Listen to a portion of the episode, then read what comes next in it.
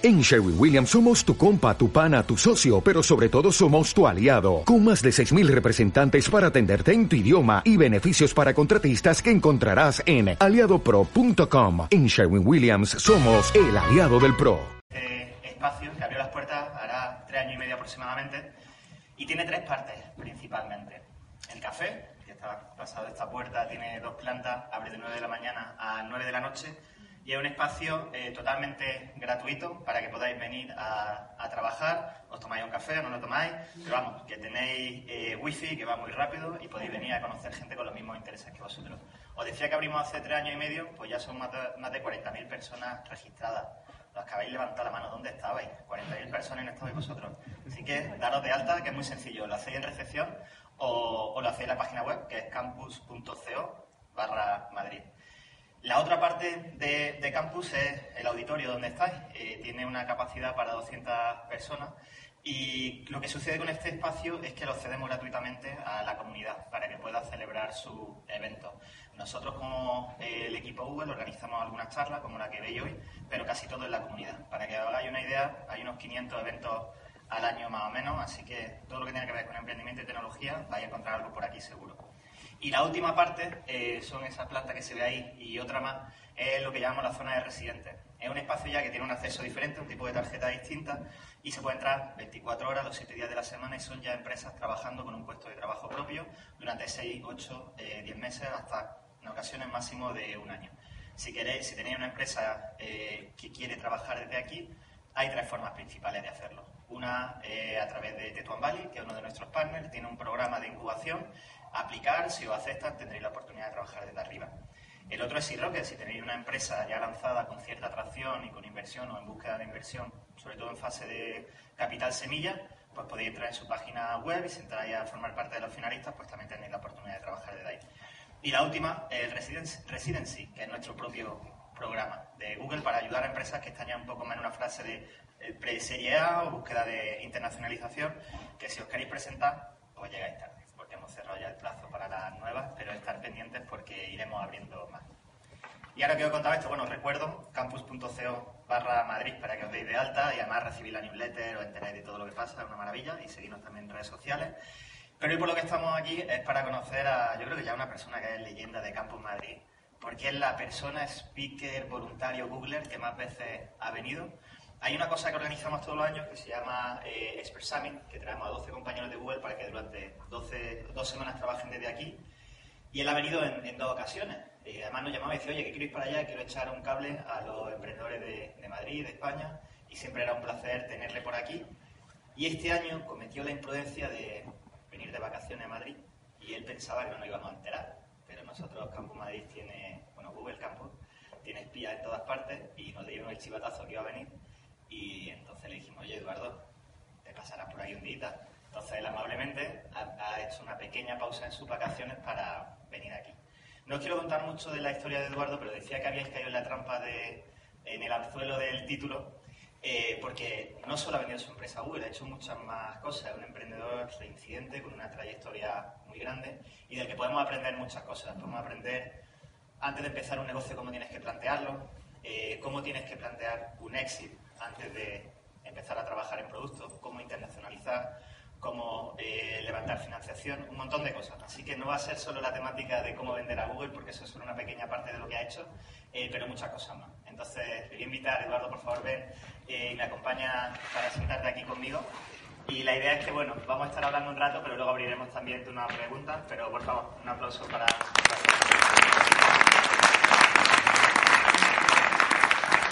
¿Cuál es tu perfil? Bueno. Este está bueno. Buenas tardes. Yo lo que le quería, lo primero que quería preguntarle a, Eduardo es que me gustaría saber de, tu pasado, ¿no? de tus comienzos, antes de, antes de que empiece tu trayectoria profesional, de dónde vienes, cuál es tu educación. Sí, ah, bueno, gracias por tenerme otra vez aquí. Me encanta Madrid. Vengo cada noviembre, este, lo tengo haciendo por muchos años.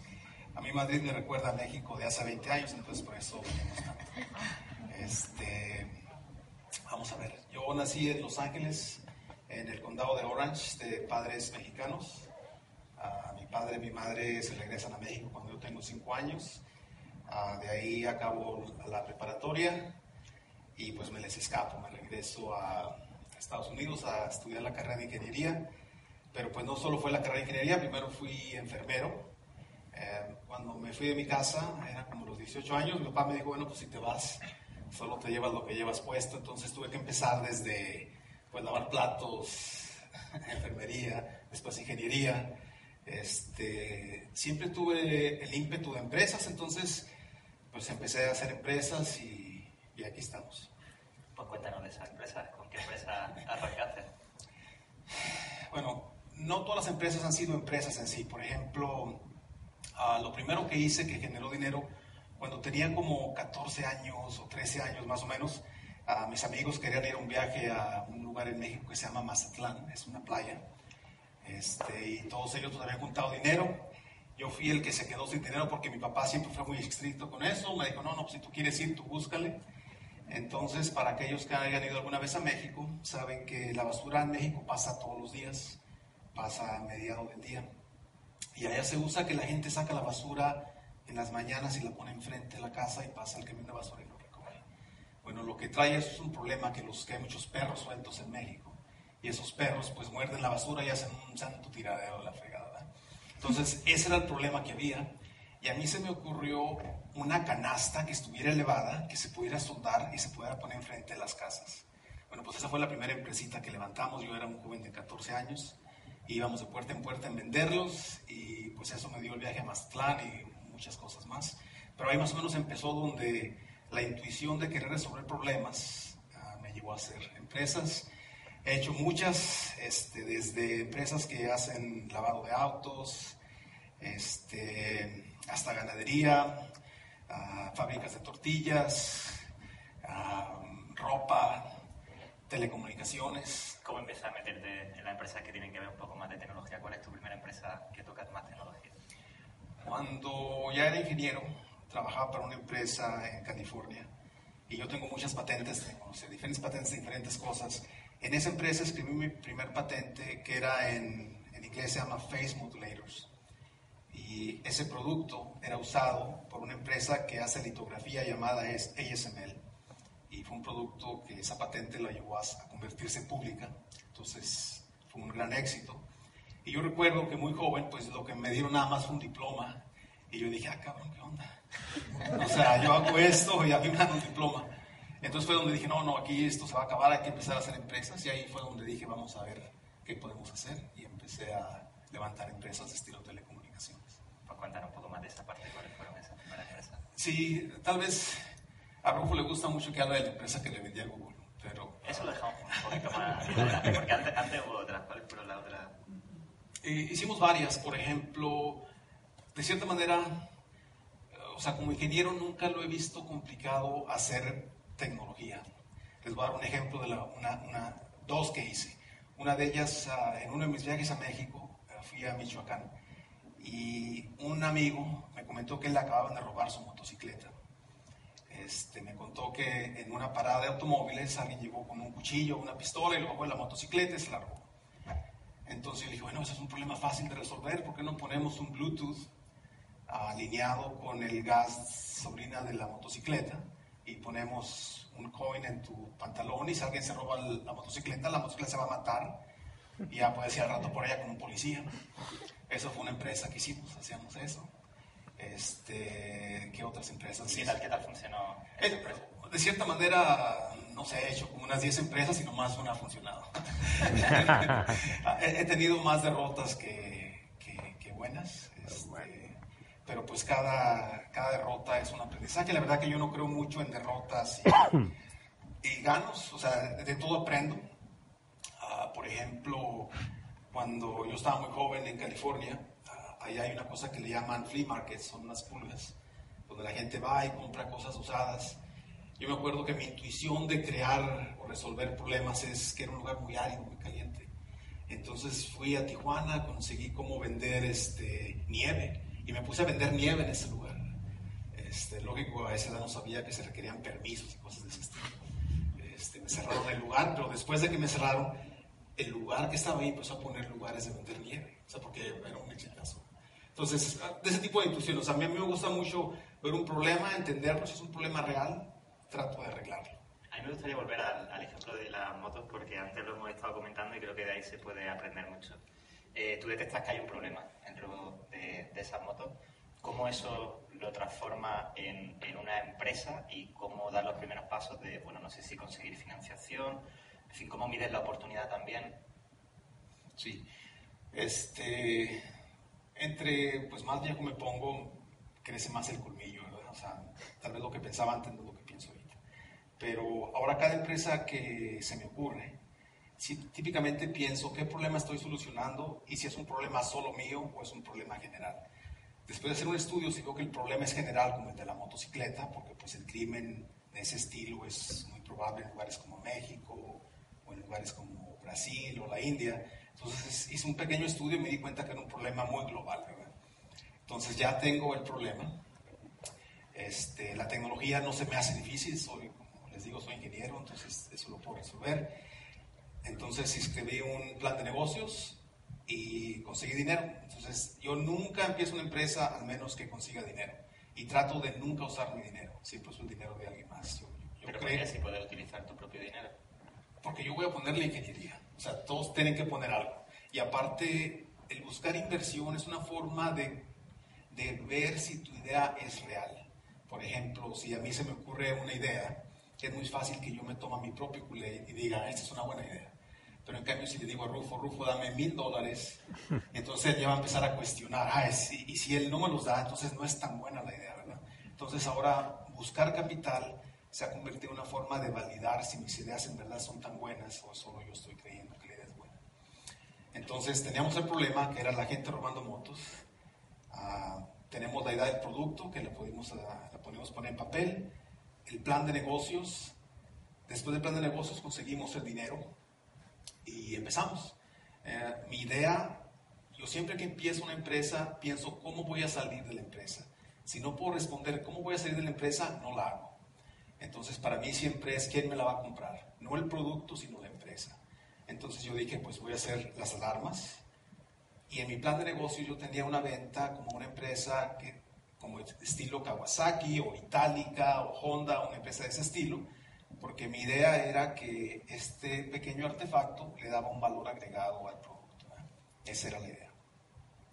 Entonces ya tenemos el plan de negocios, tenemos el plan de salida, juntamos el dinero, hicimos el producto y abrimos mercado en México. Desafortunadamente o afortunadamente, descubrí que la gente solo piensa en comprar un artefacto de esa manera hasta que ya le robaron la motocicleta, no antes. Entonces decidimos, hicimos diferentes cosas y decidimos cancelar la empresa porque no había una atracción específica de la gente. Entonces ahí aprendimos que solo porque yo pienso que es una gran idea y tengo todos los documentos y el de inversión, pues no siempre trabaja pero la gente compraba el producto. Si la gente lo compraba, pero... ¿Y podía haber sido una, empresa sostenible? Sí, sí, pero yo no creo en las empresas de lifestyle. ¿Sí me entiendes? Yo, un poco el lifestyle. Sí, sí, sí. O sea, para mí hacer una empresa es hacer una empresa, poner tiempo, ingeniería y tal vez venderla por 10 o 100x de lo que me costó hacerla. Esa es para mí una empresa una empresa, por ejemplo, hacerla para que sola se mantenga y se sostenga, eso no es tanto mi atracción, se me hace un poquito aburrido. Está bien, pero no es lo que tú quieres. Está perfecto, sí, o sea, mi verdad es mi verdad, eh, pero yo solo en tecnología busco salidas que sean 10 o 100x de lo que yo le metí. Si no los da, es algo que no, que no busco. Entonces tú cuando tienes, como volviendo al ejemplo de la motocicleta, cuando tú no ves, ves que eso no va a suceder, cierra y a otra cosa, ¿no? De cierta manera no pude comprobarle a empresas como Itálica que ese producto agregaba el suficiente valor para vender más motocicletas que Kawasaki. Entonces, al yo ver que no una empresa como Itálica no me iba a comprar, pues yo no solo quería tener una empresa que vendiera alarmas, o sea, no, era... ahí, hay que decir los inversores. Bueno, les dije, les dije, bueno, ¿saben qué? Tengo una mala noticia. No resultó. Y no, los inversores este, dicen, no, pues síguelo haciendo, pero siempre que busco inversión, soy muy honesto con el riesgo de la inversión. O sea, estamos buscando esta salida. Y si esa salida no llega, pues igual que yo les hablé para pedir la inversión, yo les voy a hablar para darles una disculpa.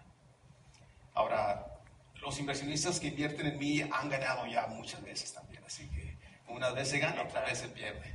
En la balanza van. Sí, sí, van ganando. Me siguen hablando. Cuando les hablo todavía me contestan. Eh, cierra este negocio, no continúa. ¿Cuál es el siguiente paso que dado la siguiente empresa en la que funda? ¿Quieres que hable de la Atena? Venga. Sí. Entonces, este, yo era el presidente de una empresa en San Diego que estaba basado en el estudio de un chip de material silicon germanium. Es un material que se usa para hacer ah, ICs o chips. Y era una empresa que hacía trabajo gubernamental para, para la industria armamenticia de Estados Unidos. Y ese, ese sistemita era usado para comunicar satélites. Entonces yo era el presidente de la empresa y a mí se me ocurre renunciar a ese lugar y hacer ese mismo sistema, pero en vez de hacerlo en una forma militar, hacerlo para uso comercial. Entonces ahí empieza la empresa que se llama Athena Wireless, que es basado en un chip que es de silicon germanium y es para transmitir señales punto a punto de hasta 10 gigas por segundo. Entonces mi idea era hacer una tecnología que fuera inalámbrica, que reemplazase el uso de la fibra óptica. Ah, lo que yo buscaba era ahorrarle dinero a las telecomunicadoras para cada que ponen fibra en la casa o cada que ponen una, una, una radio base de telecomunicaciones, no tuvieran que hacer hoyos para meter la fibra, sino que solo pusieran mi producto. Entonces de ahí sale el producto. Este, el producto pues sí fue un éxito, empezamos a venderlo. Pero, volviendo a, los pasos que seguiste cuando hacías lo de la motocicleta, ¿conseguiste también inversión? ¿Pensaste en posibles adquisiciones? ¿Cuáles fueron los planteamientos que hiciste? Sí, o sea, fue, siempre uso el mismo, el mismo esquema. Entonces ya el problema que quería solucionar era reemplazar la necesidad de meter fibra óptica. Se iba a reemplazar usando un producto punto a punto que trabajara por el aire. Hicimos el estudio de mercado y vimos que la necesidad era en billones de dólares, porque todas las empresas que llevan fibra a radiobases, si quieren llevar fibra, tienen que hacer un pozo. Después hice un análisis más o menos de quién podía comprarme la empresa y tenía empresas como Huawei o Ericsson o Google, empresas de ese estilo. Google no era la número uno, tenía otras empresas que pensé que tal vez lo fueran a comprar.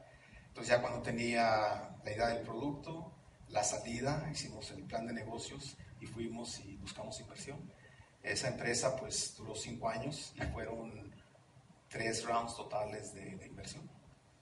Este, al tercer año en la empresa me acerqué a Google, yo ya con la idea de buscar una, una salida, sabiendo que el proceso de salida dura un par de años, y pues lo demás es historia, como, vale, tú dices, oye, igual Google puede ser un potencial comprador, pero ¿cómo empieza a crear esa relación o a despertar interés dentro de Google para que puedan comprarte?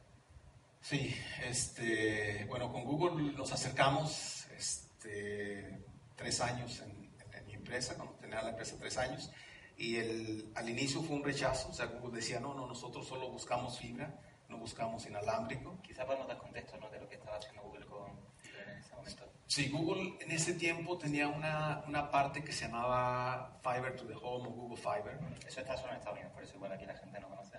Sí, aquí no, no, no llegó eso. ¿verdad? Sí, allá Google quería incentivizar a las telecomunicadoras a llevar un giga a cada casa. La idea de Google era pues muy brillante. Si yo convenzco a los demás que lo hagan y lo hacemos juntos, pues todo el mundo tiene un giga en su casa. Entonces Google eh, puso una parte que se llama Google Fiber y ellos estaban llevando conectividad a todas las casas. Entonces ese fue mi, mi ángulo, a tratar de decirle a Google, mire, en vez de que estés haciendo hoyos para llevar la fibra, usa mi producto. Uh, yo les comprobaba que, por ejemplo, conectar una casa cuando tienes que hacer el, orificio y, toda la excavación y todo eso, pues te gastas miles de dólares. Con mi producto eran 100, cientos de dólares, sea, no, era, era, muy, era, la diferencia era muy buena. Desafortunadamente, la primera vez que fui con ellos, pues no lo aceptaron, o sea, dijeron, no, no, pura fibra pero pues no desistí, o sea, seguí, tenía los contactos, constantemente estaba buscando... ¿Contactos que buscaste como? Pues como se buscan en LinkedIn, o sea, sí, sí, sí, en LinkedIn buscando entre amigos y amigos, hasta que al final por medio de LinkedIn me di cuenta que alguien que estaba en mi mesa directiva tenía un contacto con alguien en Google. Entonces, pues ya le dije, oye, cabrón, yo batallando, tienes el contacto. Este, y ahí fue como me contactaron. Eventualmente Google contrató a un nuevo program manager que en sí estaba más interesado en oír de productos de aire o inalámbricos y pues ahí hicimos el contacto. No fue tan sencillo como para decir, hicimos el contacto y me compraron. De cierta manera empezamos vendiéndoles tecnología a Google. Google Fiber se convirtió en una persona que consumía nuestros productos al igual que otras personas. Este, y más o menos como unos seis meses en la relación, ellos me comentaron que tenían otro, otro producto y eran unos globos que, que vuelan alrededor de la Tierra y esos globos pues son para dar internet a lugares como África o diferentes lugares donde no hay conectividad y ellos tenían un problema, la frecuencia que estaban usando para conectar los globos a, a cada uno era de 5 gigas y les daba muy poquita capacidad. Entonces me dijeron, ¿qué te parece si tomamos tu tecnología y usamos parte de ella para ponerla en los globos y poder subir a un giga? Este, pues era algo que nunca se había intentado en esas frecuencias, porque son frecuencias muy altas. Y cuando me dijeron, ¿quieres poder? Y dije, bueno, pues, pues, yo pienso que sí. Este, y así es como empezó.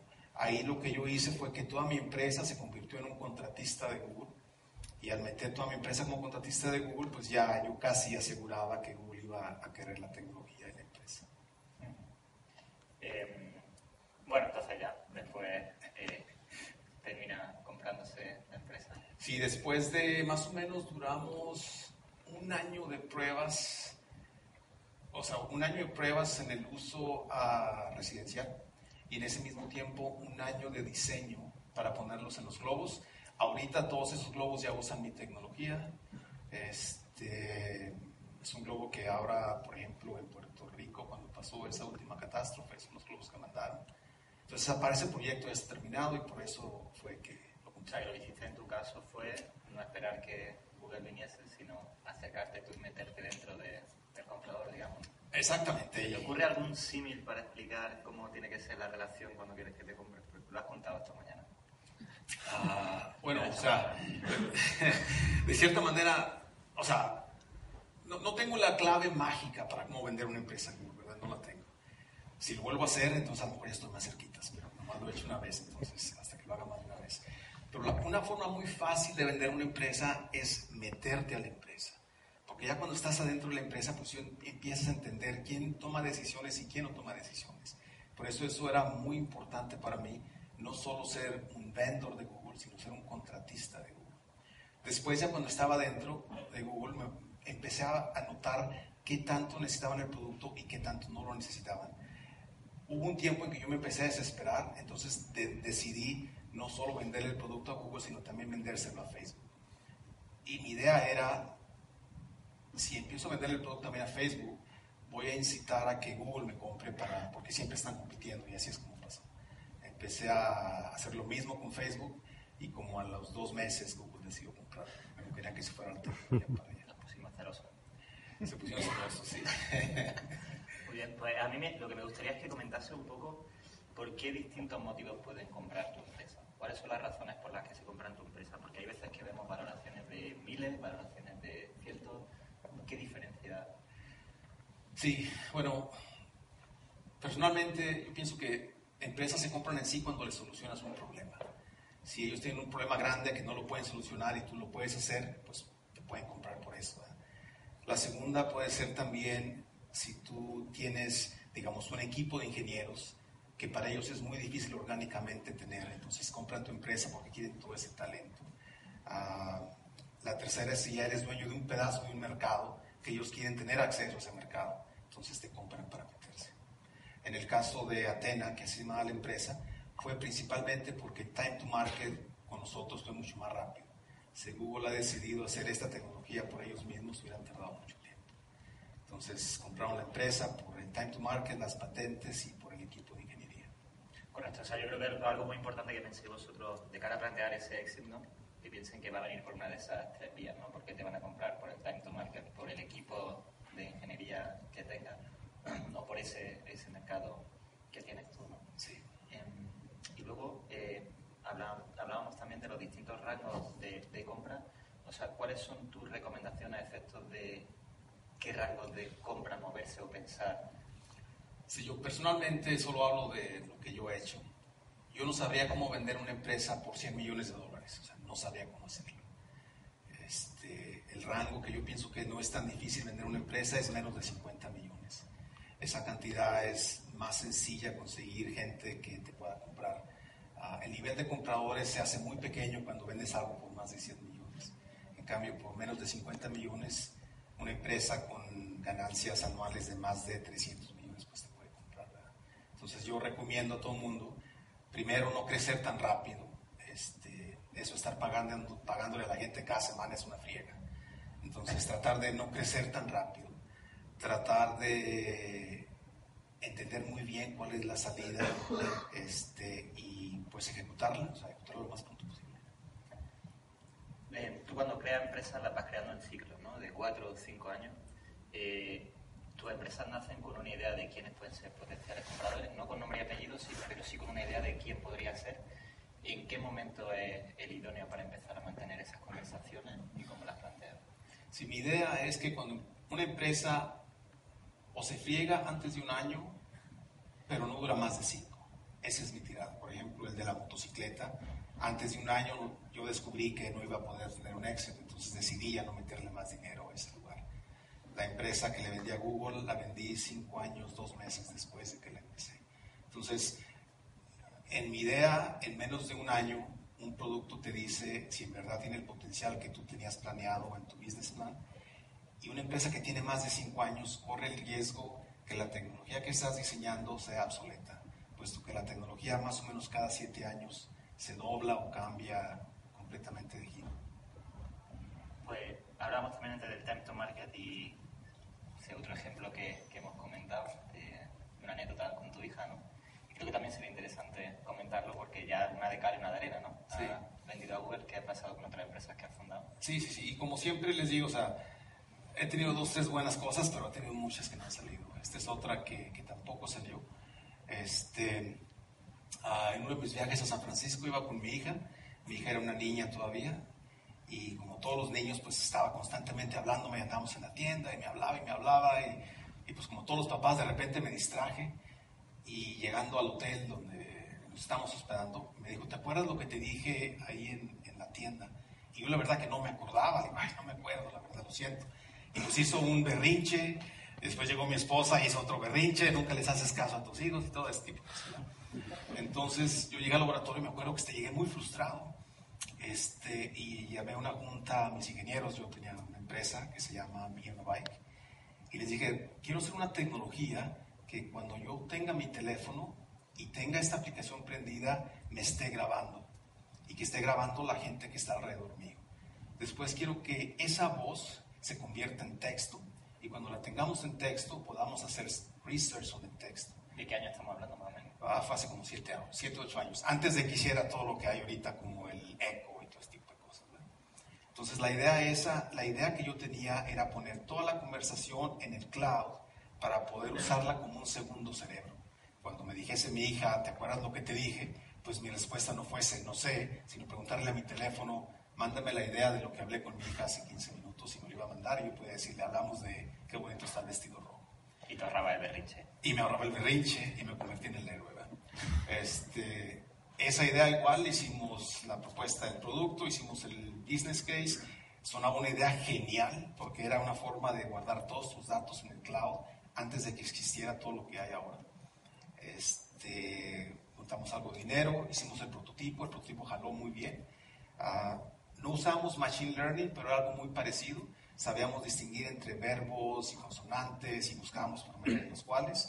Cada que hablaban se ponía un timestamp y podíamos decir ayer y sabíamos que ayer era un día menos del presente, cosas de ese estilo. O sea, no, no era tan sofisticado como lo hay ahora, pero era una muy buena idea. Desafortunadamente nos topamos con problemas legales porque en, en esos años, no sé cómo sea ahora, pero en esos años no se permitía grabar la voz de alguien más, solo permitían grabar tu voz. Entonces el producto pues no era aplicable, porque teníamos que estarle pidiendo permiso a toda la gente que nos dejara grabar. O sea, años después, como ahora, por ejemplo, ya ves tú productos como el, el de Amazon, de Echo, que que él hace eso. El de Google también lo hace. Me imagino que ellos ya pasaron esa, ese problema legal que cuando yo me lo enfrenté hace muchos años. ¿Y por qué no lo retoma ahora que está eso tan de actualidad? Porque la tecnología la tiene ya, ¿no? Pero esa ya sería una tecnología vieja, o sea, porque eso ya se puede hacer hoy. No buen time to market, entonces, ¿no? Sí, no, o sea, si, si lo hubiera hecho hace siete años, si hubieran conseguido funding y hubiéramos podido buscar la forma legal de hacerlo, era tiempo. Ahorita ya es tarde porque ya hay mucha gente haciéndolo, ya no conviene. Genial, pues yo me quedo con muchas ideas. Bueno, la, la primera es, cuando empiezas tu empresa, tener siempre presente que resolver un gran problema y quién pueden ser tus compradores, tu éxito. Eh, pensar en cuáles son esas tres formas, esas tres motivos por los que te van a comprar, ¿no? El time to market, el equipo o, el mercado y cómo comenzar esas conversaciones, ¿no? Intentando meterte dentro del posible comprador porque así podéis también conociendo muy bien su estrategia. Eh, lo que me gustaría ahora es abrir el turno a vosotros, a que podáis preguntar también. ¿Cuántos, antes, antes de, me gustaría saber qué tipo de audiencia tenemos. Entonces, ¿cuántos de vosotros sois fundadores de una startup? Vale, deja la mano ahí, deja la mano. ¿Cuántos, cuántos tenéis ya en mente, eh, os, os podéis imaginar quién os puede comprar? Esto está hecho. Perfecto. Fácil, ¿eh? La, la verdad que me da mucho gusto ver eso. Y yo todavía me sorprende ver empresas que a veces hasta ya ganan bastante dinero, pero no saben cuál es el exit. Y, y, yo la verdad es como ir a la tienda sin saber qué voy a comprar. O sea, para mí, si voy a hacer otra empresa, pues voy a empezar primero buscando qué problema soluciono y después asegurarme que ese problema que yo soluciono sea para masas y que alguien me la vaya a comprar. Perfecto, pues ahora sí, venga, abrimos al turno de... Por ahí había una, no sé si tenemos micro, Robert, o... ¿Hay por ahí? Ah, sí.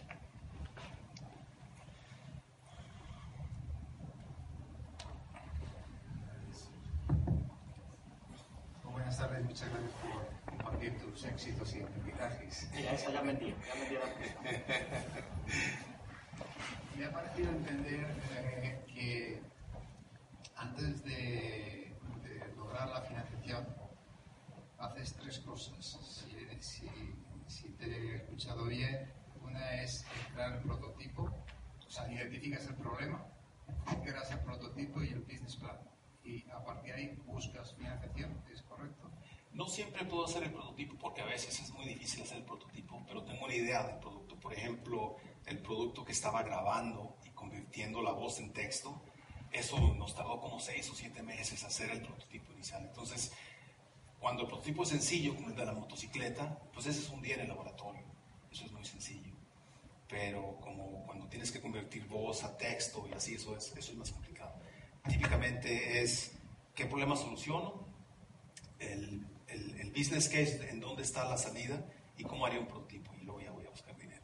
Y es todo, imagino que esa es la parte donde inviertes algo, porque eso tiene un coste también. Sí, sí, pero tal, tal vez ese costo es muy pequeño. Que te cubres tú y luego ya. Sí, sí. Muchas gracias. Sí, pero no, no creo mucho en bootstrapping. Mucha gente hace eso. Se me hace muy sacrificado, se me hace muy duro. Sí.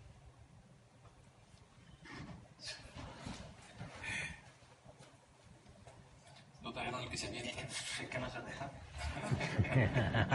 Gracias por compartir tus experiencias. Eh, tenía un, un, par de dudas. Una al principio habías comentado que planeas una empresa como para una salida de cinco años, más que nada porque el proceso de salida eh, son dos años. No sé si te refieres a dos años a lo personal. Eh, si es así, eh, ¿cómo te preparas antes de la salida para asegurarte que no te vas a quedar preso de la empresa que te compra durante mucho, mucho tiempo? Porque entiendo que tienes la intención de montar cosas. ¿Qué insinúa? ¿Que está preso de Google? no insinúa nada. sí, de cierta manera, o sea, esta no ha sido mi, mi primera salida con una empresa grande. Pero este tiempo, pues, es parte de la negociación. O sea, al igual que Google me está pagando por, por la compra, pues yo tengo que pagar quedándome de ella. Entonces es algo que tengo que esperarme. Y me aguanto y así es. Este, pero sí lo disfruto. ¿Sí te respondí? Eh, sí, sí. Esta no sé si funciona. Bueno, tienes justo ahí, ¿no? Aló. Hola. Eh, bueno, muchas gracias pues, por, pues, por estar acá y por haber venido. Y qué bueno que viniste pues, de visita a Madrid. Eh, personalmente tengo una startup, pero nunca había pensado en el plan de salida. ¿hasta qué punto, digamos, tú piensas eh, buscar esos planes de salida y hasta cuándo te quedarías con una empresa propia? No sé, los, los fundadores de Google, eh, pues no buscaron esa salida. ¿Qué tan importante es eso y qué tan beneficioso o contraproducente puede llegar a ser? Sí, muy buena pregunta. La, la verdad que cuando tú ves ejemplos de Zuckerberg en Facebook o de Larry y Sergey en Google, eso son como, es como usar de ejemplo la riqueza basado en el que se ganó la lotería. O sea, es, es, es en verdad fue, son, son ejemplos tan independientes que es muy difícil realizarlos. Es más sencillo que, que hagas una empresa con la idea de salirte, hacer otro Google. Pero la verdad, no digo que yo lo sé todo, solo sé que eso es lo que yo, que, que yo, yo, yo, le digo a la gente que haga. Si tú crees que tu empresa tal vez se convierta en otro Facebook, pues está muy bien. Pero sí está, se hace muy complicado porque es, pues es, muy, este, es muy difícil llegar a esos niveles. Es más fácil tener un, un Excel strategy. Ahora, no tienes que tener una salida por cada empresa.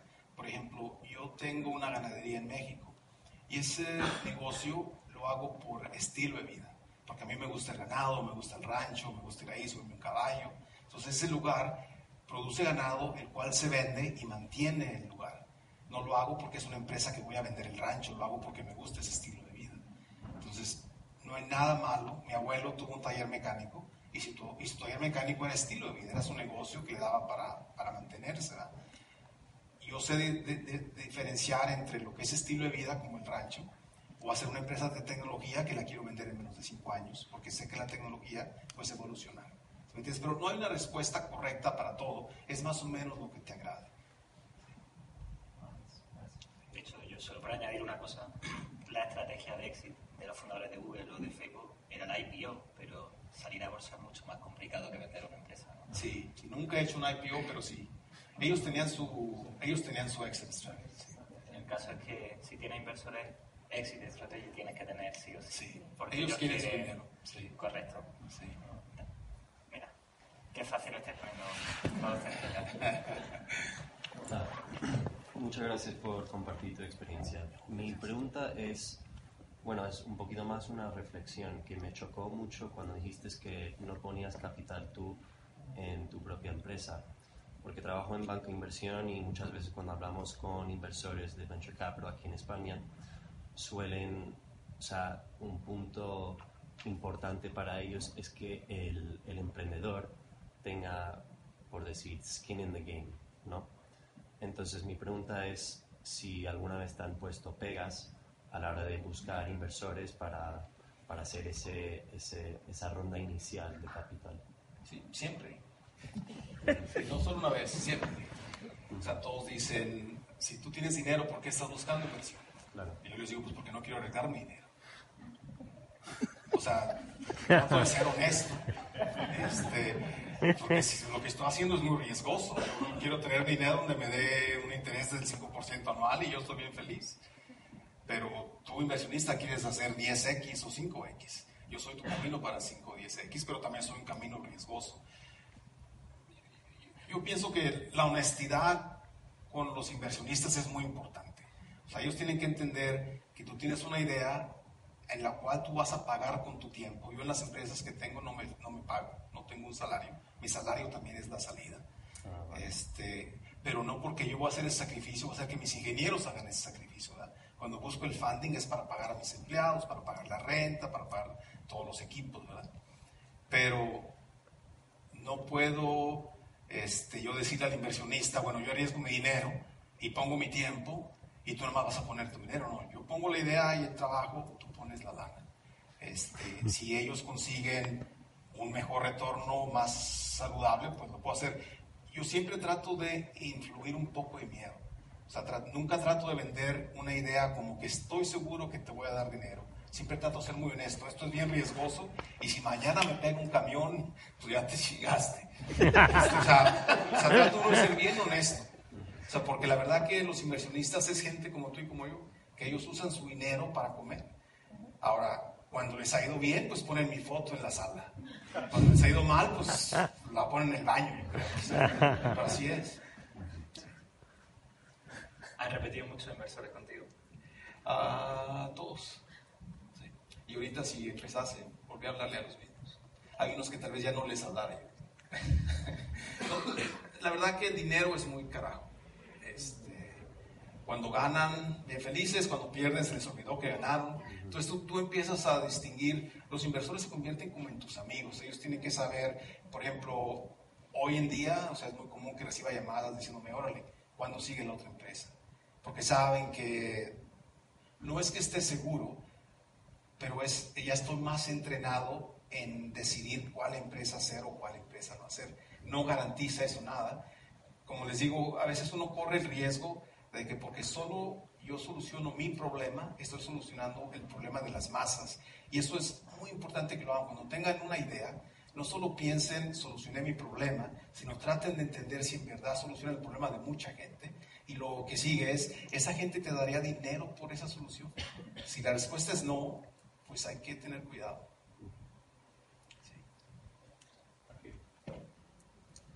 Hola, buenas tardes. estamos hablando de startups y quería preguntar si tienes experiencia en trabajar con jugadoras, lanzaderas o aceleradoras y cuál es el momento idóneo para abrir el proceso de capitalización, porque el modelo norteamericano estadounidense no es el mismo que europeo o español. Aquí vas con una startup, una idea, y dices, es que tienes una idea. Claro, soy una startup. Eh, ¿Cuánto se puede valorizar una startup? ¿Qué porcentaje de capital entra en tu proyecto? Y a cambio de ese porcentaje de capital, ¿qué grado de participación das a los inversores? Muy buenas preguntas y muy complejas. el, primero de la evaluación, imagínese usted, lo único que tiene es una idea, tiene un plan de negocios y tiene un entendimiento del tamaño del mercado. Entonces, con esas tres cosas, usted más o menos puede decir, bueno, si el mercado es un billón de dólares y yo puedo penetrar el 1% de ese billón, pues ese puede ser una valorización que usted puede ponerse, ¿verdad? Pero la verdad, antes de tener revenue, todas las evaluaciones son muy vagas. Cualquier empresa que ha sido comprada o iniciada o está buscando funding antes del revenue, en verdad es, un, es una estimación. Es muy difícil. Este, esa es la verdad. Hay gente que busca otros cálculos, pero la verdad yo he sacado evaluaciones basadas en, en, pura puro guess, o sea, lo mejor que puedo, lógico, trata uno de ser, ya cuando la empresa empieza a estar formada, digo, tengo 10 ingenieros, tengo dos patentes, vendo 10 millones de dólares al mes, pues empieza uno a formular ya valores reales, pero antes de eso, pues uno solo lo que puede hacer es multiplicar el tamaño del mercado por el porcentaje que usted cree poderlo penetrar. Esa es una, es una forma que yo he usado. Lógico que un inversionista siempre va a querer ser muy conservador y un un empresario siempre va a querer ser muy agresivo, ¿verdad? Ah, yo en ninguna empresa he dado control absoluto. Todas las empresas que he tenido, ah, yo, he tenido el control absoluto. O sea, si, si, si, recibo inversión es por menos del 49%, porque yo quiero tener control de la empresa. Este, yo trato de buscar la inversión lo más pronto posible, pero escalonada. O sea, no, nunca empezaría una empresa con 20 millones el primer día, porque no sabía en qué gastármelos. Entonces yo me gustaría tener un plan de negocios donde ellos sepan cómo estoy usando el dinero y a lo mejor sí requiero los 10 millones, pero lo requiero en cuatro años. Entonces en este mes necesito tanto, en este otro mes necesito tanto y buscar la forma de que si no hacemos esto, antes de un año la empresa se cierra y ya no se le mete más dinero. Pero o sea, yo respeto mucho la gente que hace bootstrapping, sé que muchos lo hacen así, a mí se me hace muy dura y más para los empleados del startup no tanto para el fundador, porque el fundador pues al final él va a ganar todo, pero un empleado, ¿cómo lo haces levantarse de su casa a ir a trabajar si no le das un salario? Entonces tienes que buscar forma de hacer eso. Yo pienso que todos tenemos diferentes responsabilidades cívicas, una de ellas es que mi sueño es mi sueño, pero mi empleado, él va a trabajar porque está buscando un salario, no, un sueño mío. Y yo simplemente añadir un comentario, quizás más por conocimiento de situación de aceleradora en, en España diría que la situación en la que estamos a día de hoy es muy difícil que con una idea eh, se levante financiación o se entre en alguna aceleradora, salvo que sea un emprendedor contrastado que ha tenido ya una prueba de que tiene capacidad de ejecución. Eh, de lo contrario, una idea, el valor es cero. Yo tengo muchas a lo largo del día y si no las busco en TechCrunch, con lo cual el, el valor es muy cercano a cero, salvo que sea Eduardo que ha demostrado que es capaz de ejecutar Entonces la respuesta es váyanse a Estados Unidos donde la mejor no es Donde hay sobre el dinero. Sí, bueno, a, a, veces cuando hablo con las empresas de España o de Brasil, que también me gusta ir a ayudarlos a, Brasil, la gente tiene que hacer, por ejemplo, yo me podía haber quedado en México, pero decidí irme de México a Estados Unidos a buscar un futuro, ¿verdad? Entonces tienes que irte donde están las oportunidades. Si tienes una empresa de AI, por ejemplo, pues tienes que irte a Seattle a buscar con Microsoft ahí, tienes que estar a un lado de ellos. Si estás, si estás haciendo una empresa que tiene que ver en construcción, pues tienes que irte a mover a Arizona, donde están las empresas de construcción. A ver si se lo van a llevar a todo. Vosotros no, no escuchéis última parte. Al principio os quedáis por aquí, arrancáis con un poco de inversión y ya cuando esté eso probado ya te los mandamos. Sí, le damos tu número de teléfono, tú, ya, tú le recibes allí. Perfecto. ¿Más preguntillas por ahí?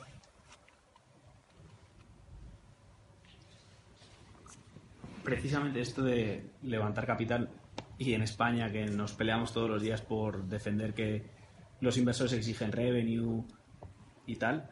Eh, ¿Algún comentario respecto al Venture Capital en España? Y dices que nunca pierdes el control de la compañía. Entiendo que has levantado Venture Capital. Tú puedes tener el 50 y, o el 80% del capital y los inversores te controlan al final, ¿no? ¿Cómo has modelado esto? Porque es verdad que el porcentaje lo mantienes para que estés motivado para el éxito, ¿no? Y el control. De cierta manera, bueno, esto va a sonar mal, pero pues como, como estamos con la verdad, pues vamos a decir la verdad. El ejemplo cuando, cuando Google estaba comprando mi empresa, mis inversionistas iban a tener la tentación de crear una pelea entre Facebook y Google para ver quién daba más. Porque lógico que ellos lo que quieren es más dinero, ¿verdad?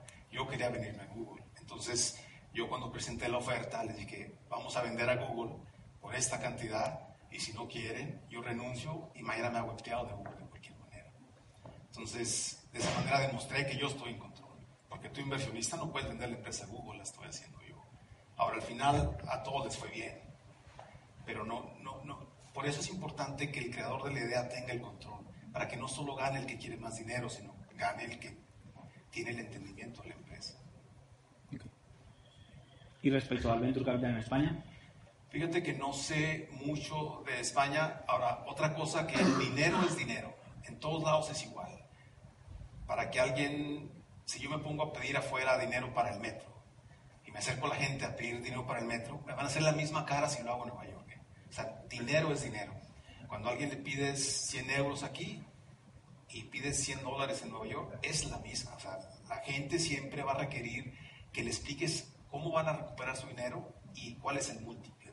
O sea, no creo que en Estados Unidos sea ni más fácil ni más difícil, solo tienes que explicarlo a lo que está buscando el inversionista americano. No sé qué es lo que busca el inversionista español, pero sí sé que, por ejemplo, ha habido, hay una empresa muy grande aquí en España que fue comprada por Google y el dueño de esa empresa tiene su propia empresa que, que, invierte en empresas españolas, ¿verdad?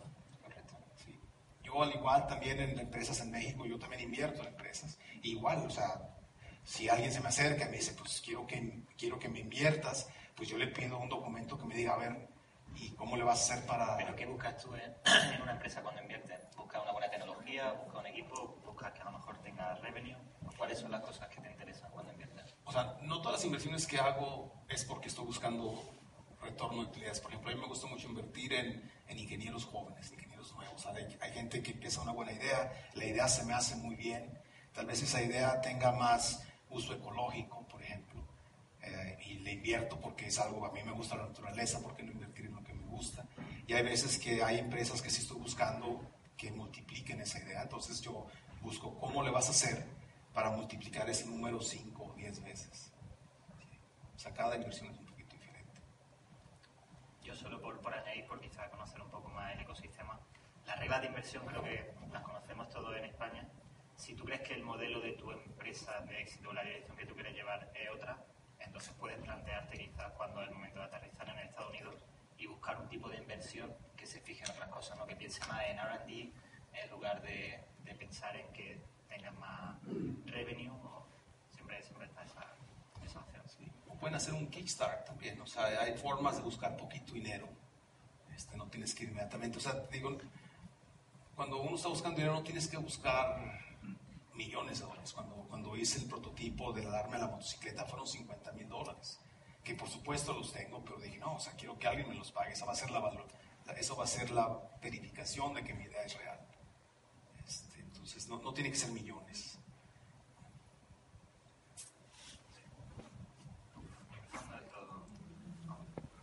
Eh, quería preguntarte que no hablado de cofundadores y, y, mejor el equipo cómo es importante para ti para conseguir lo que haces. No sé si te vas a gente de una startup a otra o siempre las contas con gente distinta o te gusta ir tú siendo el que tiene todo el poder y por así decirlo las decisiones las tomas tú siempre. No te entendí muy bien. A ver. O sea, las decisiones al final, si tú eres el único fundador o tenías cofundadores y luego el equipo que tenías alrededor. Si... Sí, típicamente es más de una persona. Tengo cofundadores. Por ejemplo, hasta mucha gente de mi equipo ha estado conmigo en más de una empresa. Al igual ahorita, por ejemplo, muchos de ellos están en Google y, casi puedo apostar que empezando la siguiente empresa, pues todos van a dejar a Google para irse otra vez, están conmigo. Este, y si tengo gente, o sea, no, no soy un ogro que nomás lo que yo digo, por supuesto que no. Este, pero, por ejemplo, no dejo que solo los inversionistas tomen las decisiones. Uh, tratamos de hacer una decisión que tenga sentido para la empresa o para la tecnología que estamos haciendo. Este, pero no, no las hago típicamente solo. O sea, que te va a llevar a medio Google cuando... No, no. 30 empleados, yo creo, nada poquitos. Voy a, voy a recortarlo ahora mismo. ¿Qué más preguntas? Creo que allí al fondo, fondo había una. Si podéis pasar el micro. Antes que nada, gracias por venir. ¿eh? Es bien tarde y todo, estar aquí. Bueno, primero agradecerte mucho por, por, todo lo que nos has compartido. Eh, sé que lo hemos comentado ya que pronto en España puede no funcionar la misma regla que en los Estados Unidos, pero me surge la curiosidad. La primera vez que levantaste capital, la primera vez que te pusiste ante un, ante un inversionista, ¿cómo, ¿cómo hiciste para cuando tu nombre no importaba, cuando tu nombre no, no tenía un significado, llegar a él, causar esa atención y causar esa inversión y a pesar de que de pronto no ganaste, que volviese a confiar en ti? Mira, la forma que yo convencí la primera inversión de 2 millones hace muchos años fue firmando una póliza de seguro que se llama Keyman Insurance. No sé si esa se tenga acá en Estados Unidos, pero es una forma que le garantizaba a mi inversionista que si yo moría, él se le recuperaba sus 2 millones de, de, de inversión. Entonces yo, como no tenía ninguna otra cosa más que mi palabra, le dije, si tú inviertes en mí, este es todo mi plan, ponme un Keyman Insurance, si me pega un camión, todo tu dinero se te regresa. Entonces esa es la forma que yo busqué para hacer, y, pero de ahí ya empecé a tener de éxito y la gente me creyó. Pero hay que, pues hay que tratar de usar tu palabra lo más que puedas. Y es un hecho que agarras muchos, ¿no? O sea, es muy sencillo. Yo me acuerdo haber ido a tantos bancos y bancos que se espe especializaban en pequeños negocios. Ahí en Estados Unidos hay una cosa que se llama Small Business Loans, que son préstamos para pequeños inversionistas o pequeñas empresas. Y yo me acuerdo que como 100 de ellas me dijeron que no. Yo, ¿qué tiene ese pinche anuncio? O sea, porque ni una te da nada. Este, pero hay que seguir tocando puertas, tocando puertas.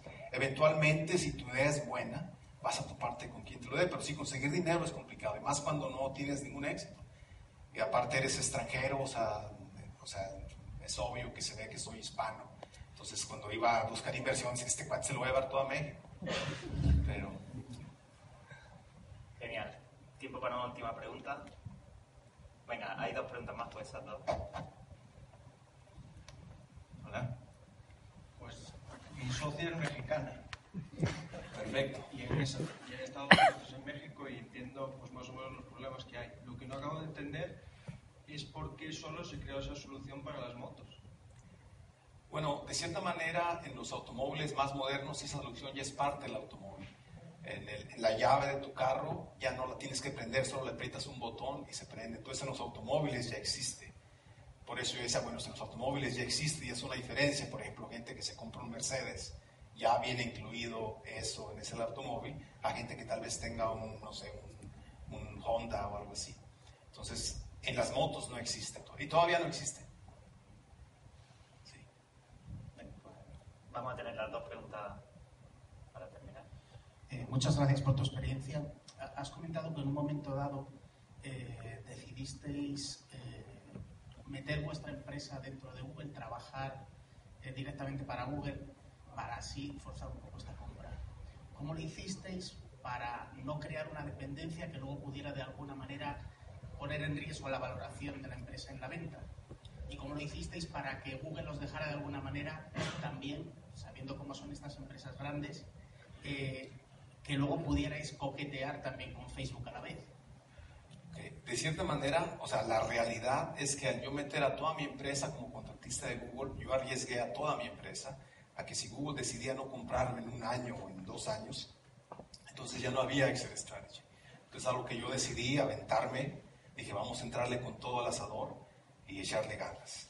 Ah, la segunda, sigo siendo una empresa autónoma, a pesar de que soy contratista de Google. Entonces al yo ver que se estaba enfriando la compra, fue que empecé a hacer tratos con Facebook, porque no tenía ningún tipo de exclusividad. Ah, cuando hice el contrato con Google, los clauses del contrato, ellos no tenían exclusividad de las, de las ideas creadas por mis empleados. Esas eran ideas mías. Estoy agradezco. pues vamos por una última pregunta aquí, si podéis pasar el micro,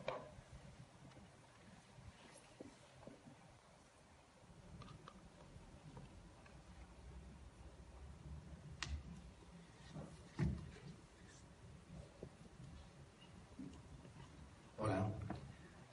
Sí, además de, estas comparaciones que se hacen entre Estados Unidos y en este caso España, y ya que tú conoces eh, ambos países, Estados Unidos y España, quería saber tu opinión en cuanto a, esto que se dice mucho de la cultura emprendedora.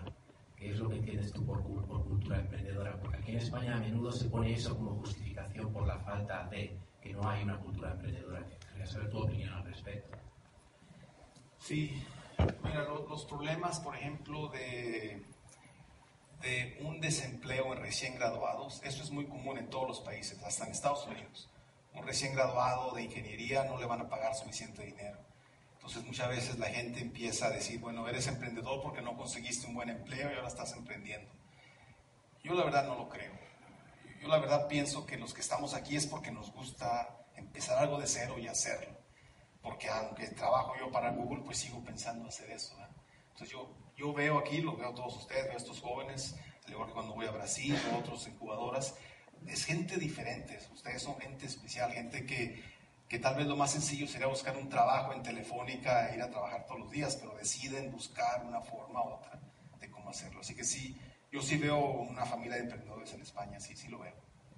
Este, y no se dejen llevar porque si la gente les da leña un poquito porque están emprendiendo, todas las empresas, hasta las más grandes, empezaron con alguien así, andándolo así. Larry y Sergey empezaron desde su casa. Genial, pues llegamos ya al final. Hablabas de lifestyle business, esos negocios que son sostenibles, yo creo que, están muy bien, eh, son negocios fantásticos, pero siempre hay en las reglas del mundo startup, es importante que os quedéis con la lección de pensar en ese éxito, porque si vaya a tener inversores os lo van a pedir y es una conversación muy frecuente en España pensar y analizar quiénes pueden ser vuestros posibles compradores, así que os invito a que lo, a que lo penséis y lo, le deis una vuelta. Pero sobre todo, Eduardo, darte gracias por tu tercera vez por aquí, por Campus Madrid. Me encanta. Que os recuerdo que está de vacaciones y se ha tomado una pausa para estar con todos vosotros, así que te lo agradecemos mucho y esperamos verte pronto. Ya me quiero quitar este saco también, ya sé.